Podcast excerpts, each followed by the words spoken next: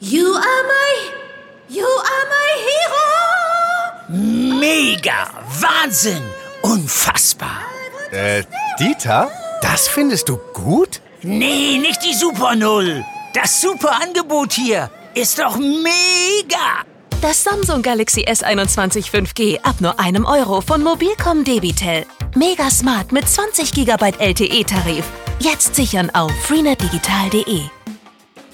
Das sind viele Urlauber ans Mittelmeer, nach Spanien, nach Italien, sehr viel nach Griechenland. Es sind aber auch viele Menschen, die ihre Familien oder ihre Freunde irgendwo besuchen. Corona hat im letzten Jahr vieles verändert, zum Beispiel auch unser Flugverhalten, allein schon weil viele Ziele gar nicht erst angeflogen werden konnten. Gut fürs Klima auf jeden Fall. Ob das aber nachhaltig was an unserem Reiseverhalten ändert, ist eher fraglich. Aktuelle Zahlen zeigen, dieses Jahr wird schon wieder doppelt so viel geflogen wie letztes. Das sprechen wir jetzt drüber hier im Aufwacher. Rheinische Post Aufwacher. News aus NRW und dem Rest Mit der Welt. Benjamin Meyer am 23. September 2021. Hallo zusammen.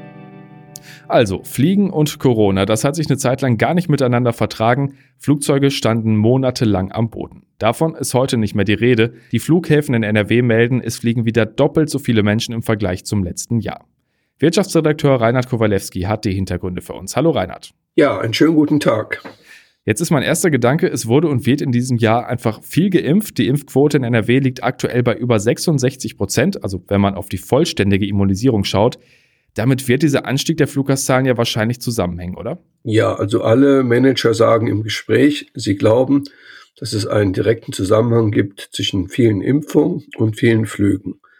Also die Leute, die fliegen, sind ja meistens so 30, 40, 50 Jahre alt. Die sind zu sehr großen Anteilen geimpft, fühlen sich darum relativ sicher. Sie haben auch relativ wenig, sagen wir, Scherereien bei der Reise. Also in die meisten Länder können sie relativ problemlos einfach einreisen und können auch wieder zurück. Viele Länder haben auch nicht mehr so harte Restriktionen. Und darum macht das Reisen für viele Leute wieder Spaß. Du hast auf die Zahlen der NRW-Flughäfen geschaut, also beispielsweise Düsseldorf, Weze oder Köln-Bonn.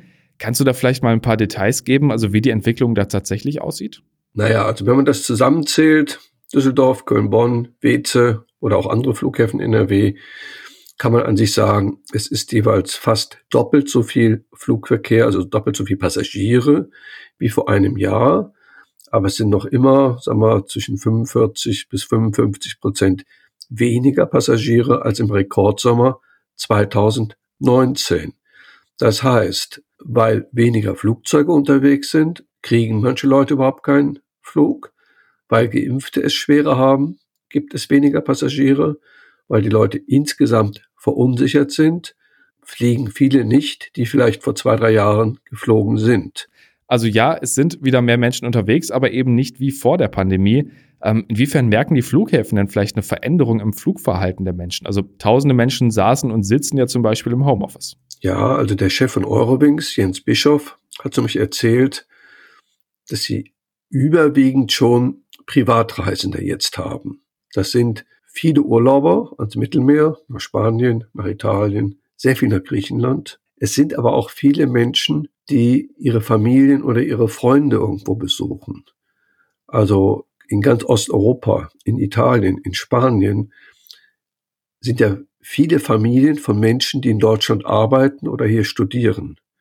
Und da fahren viele jetzt mal nach Hause für ein paar Wochen oder auch in die Türkei. Geschäftsreisende kommen auch so langsam, sagen die Manager der Airlines, sagen auch solche Leute bei Henkel, bei Bayer, bei Deutsche Telekom, weil natürlich trotz aller Videokonferenzen gelegentlich wollen die Leute sich dann doch sehen. Sie werden sich dauerhaft seltener sehen als bisher. Also Manager bei den großen Unternehmen werden nicht mehr drei Tage in der Woche im Flugzeug sitzen, sondern vielleicht nur noch einen Tag, weil sie einfach sehen, sehr viele Las Sachen lassen sich sehr gut per Videokonferenz erledigen. Weniger fliegen ist auch besser. Auf jeden Fall besser fürs Klima. Jetzt äh, starten in NRW die Herbstferien ab dem 9. Oktober. Das müsste also genau zu dem Flugverkehr passen, der jetzt wieder ansteigt, also die Privatreisen. Mit welcher Auslastung rechnen denn die NRW-Flughäfen?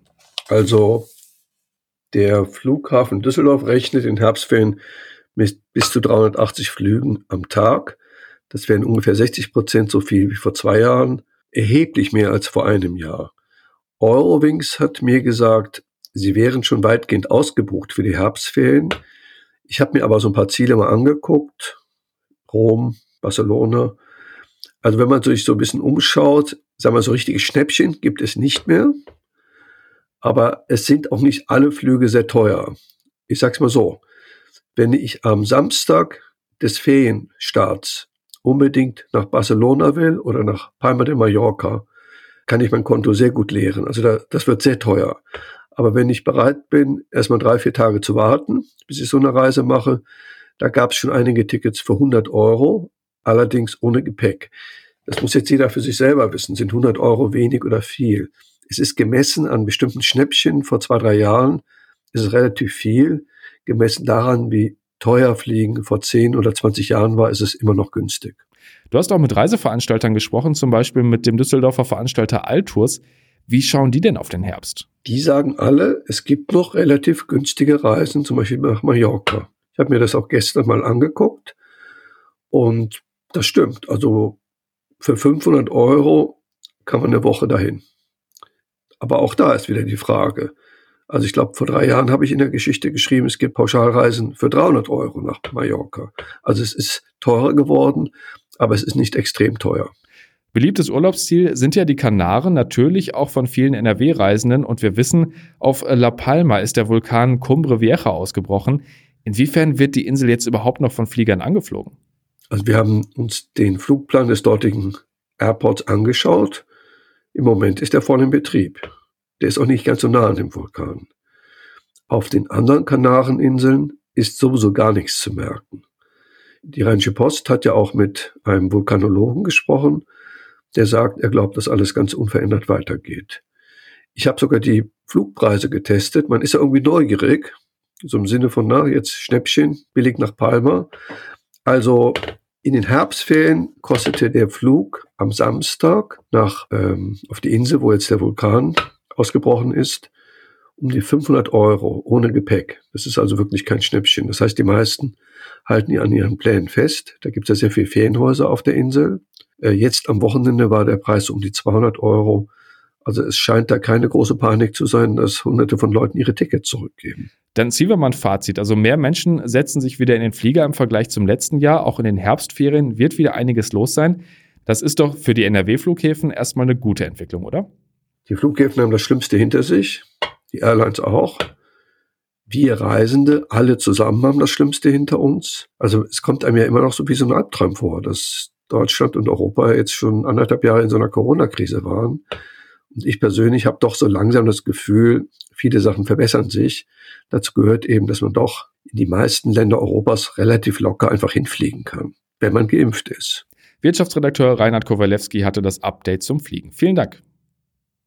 Noch dreimal schlafen, dann wählt Deutschland einen neuen Bundestag. Am Sonntag könnt ihr in die Wahllokale in eurer Stadt gehen und euer Kreuzchen machen bei der Partei, die euch am meisten zusagt.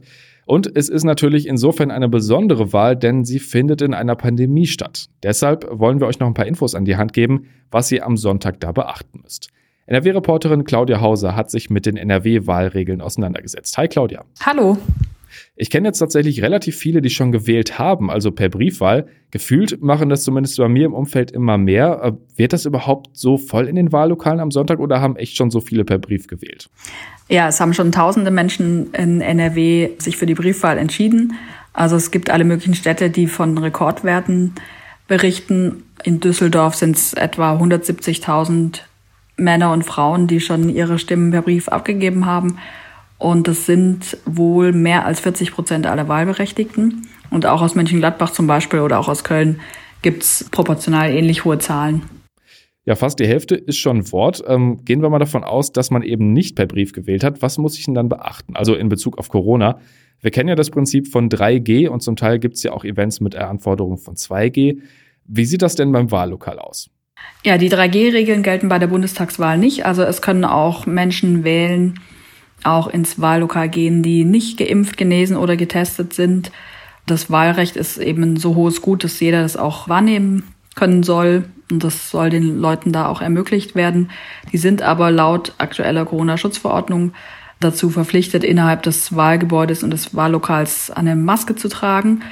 Sollte klappen, also man muss es im Supermarkt ja auch Wenn jemand aus medizinischen Gründen keine Maske tragen muss, dann muss derjenige einen Attest mitbringen. Und auch die Wahlvorstände müssen, wenn sie nicht hinter Plexiglas sitzen, Masken tragen. Okay, Maske ist also grundsätzlich Pflicht. Ähm, was passiert denn, wenn da jemand auftaucht, der partout keine Maske tragen will? Soll es ja geben. Also wenn jemand partout keine Maske tragen will, dann ist man trotzdem angehalten, ihm sein äh, Wahlrecht zu ermöglichen. Also es gibt Masken in den Wahllokalen, die kriegt er dann angeboten.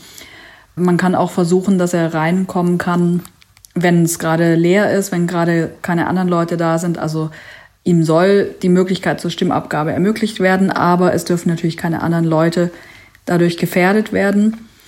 Und wenn es jetzt eben so ist, dass einen ganzen Tag äh, so viel los ist, dass es da keine Gelegenheit gibt, dann hat der jeweilige Wahlvorstand, äh, ist, er, der, ist er auch autark genug, entscheiden zu dürfen, äh, was Sinn macht und was nicht. Und im schlimmsten Fall kann er dem Maskenverweigerer auch den Zugang verwehren. Und letztendlich hatte derjenige ja auch die Möglichkeit zu wählen und hätte ja auch per Briefwahl schon abstimmen können. Gibt es denn vielleicht irgendeine Zeit, wo es vielleicht nicht ganz so voll sein wird? Also wenn ich eben wählen gehe und nicht auf so viele andere Menschen treffen will? Dazu habe ich aus den Städten unterschiedliche Einschätzungen nach Erfahrungswerten bekommen. Also die einen sagen, mittags ist am wenigsten los, die anderen sagen, frühmorgens ist am wenigsten los. Ist wohl auch ortsabhängig. Ich denke, in der Großstadt geht man eher später wählen. Da ist irgendwie der, läuft der Sonntag irgendwie anders ab. Mittags klingt für mich aber eigentlich ganz logisch. Also ich denke, da wird der erste Schwung Wähler schon weg sein oder wird es vielleicht ein bisschen leerer. Und es kommt wohl auch ein bisschen aufs Wetter an. Also wenn die Sonne scheint, gehen die Le Leute wohl eher morgens wählen, um dann noch was unternehmen zu können. Und bei Regen nutzt man wahrscheinlich eher eine Regenpause, um ins Wahllokal zu gehen. Also da gibt es nicht so eine ganz stringente Empfehlung. Aber ich würde sagen, mittags ist eine gute Zeit. NRW-Reporterin Claudia Hauser mit den Wahlinfos. Vielen Dank. Danke dir. Und warum lohnt es sich überhaupt wählen zu gehen? Dazu hat sich mein Kollege Martin Beverunge ein paar Gedanken gemacht. Es gibt viele gute Gründe, am Sonntag zur Wahl zu gehen. Ernste und augenzwinkernde. Elf davon möchte ich gerne vorstellen. Erstens. Nichts um einen herum existiert, was nicht irgendwie mit Politik zusammenhängt. Zweitens. Die Vorstellung, es ist Demokratie und keiner geht hin, ist gruselig. Drittens. Dieser besondere Geruch der Grundschule, die immer als Wahllokal fungiert. Viertens, es gilt das alte Sponti-Motto, machen ist wie wollen, nur krasser. Fünftens, nicht wählen aus Protest funktioniert nicht, merkt keiner. Sechstens, an die Wahl in Russland denken, die Putin gerade ohne echte Opposition gewinnt. Siebtens, der Hinweis, schnell noch wählen zu wollen, kann einen lästigen Sonntagnachmittagtermin wunderbar verkürzen. Achtens. Nicht zu wählen ist gefährlich, weil Extremisten auf jeden Fall wählen. Neuntens. Wählen gehen, weil so viele ältere Menschen alles daran setzen, ihre Stimme auch unter schwierigen Bedingungen abzugeben. Zehntens. Die Überraschung, dass es so viele Gründe gibt zu wählen. Elftens. Und keinen einzigen, es nicht zu tun. Weitere 44 Gründe, zur Bundestagswahl zu gehen, lassen sich bei RP Online nachlesen. Den Artikel mit allen anderen Gründen findet ihr in den Show Notes. Und das hier könnte heute noch zum Gesprächsthema werden. In Wuppertal wird die Skulptur Tuffy zurück auf ihr Fundament gesetzt. Die steinerne Elefantenfigur war während des Hochwassers weggespült worden. Jetzt soll ein Kran sie wieder auf ihren alten Platz setzen. Die darüber verlaufende Schwebebahnstrecke in Bramen muss dafür zeitweise abgestellt werden. Und im NRW-Landtag geht es heute nochmal um den mutmaßlich geplanten Anschlag auf eine Synagoge in Hagen. Vor gut einer Woche gab es deshalb einen großen Polizeieinsatz und dazu erstattet jetzt der Innenministerbericht. Und zum Schluss natürlich der Blick aufs Wetter. Das sieht gut aus für heute. Relativ viel Sonne bei 18 bis 22 Grad. Erst gegen Abend gibt es vereinzelt ein paar Schauer und das zieht sich dann auch durch die Nacht. Auch Freitag dann immer wieder regnerisch, aber weiter um die 20 Grad. Und das war der Aufwacher am 23. September 2021. Danke fürs Zuhören und habt einen schönen Tag. Mehr Nachrichten aus NRW gibt's jederzeit auf RP Online. rp-online.de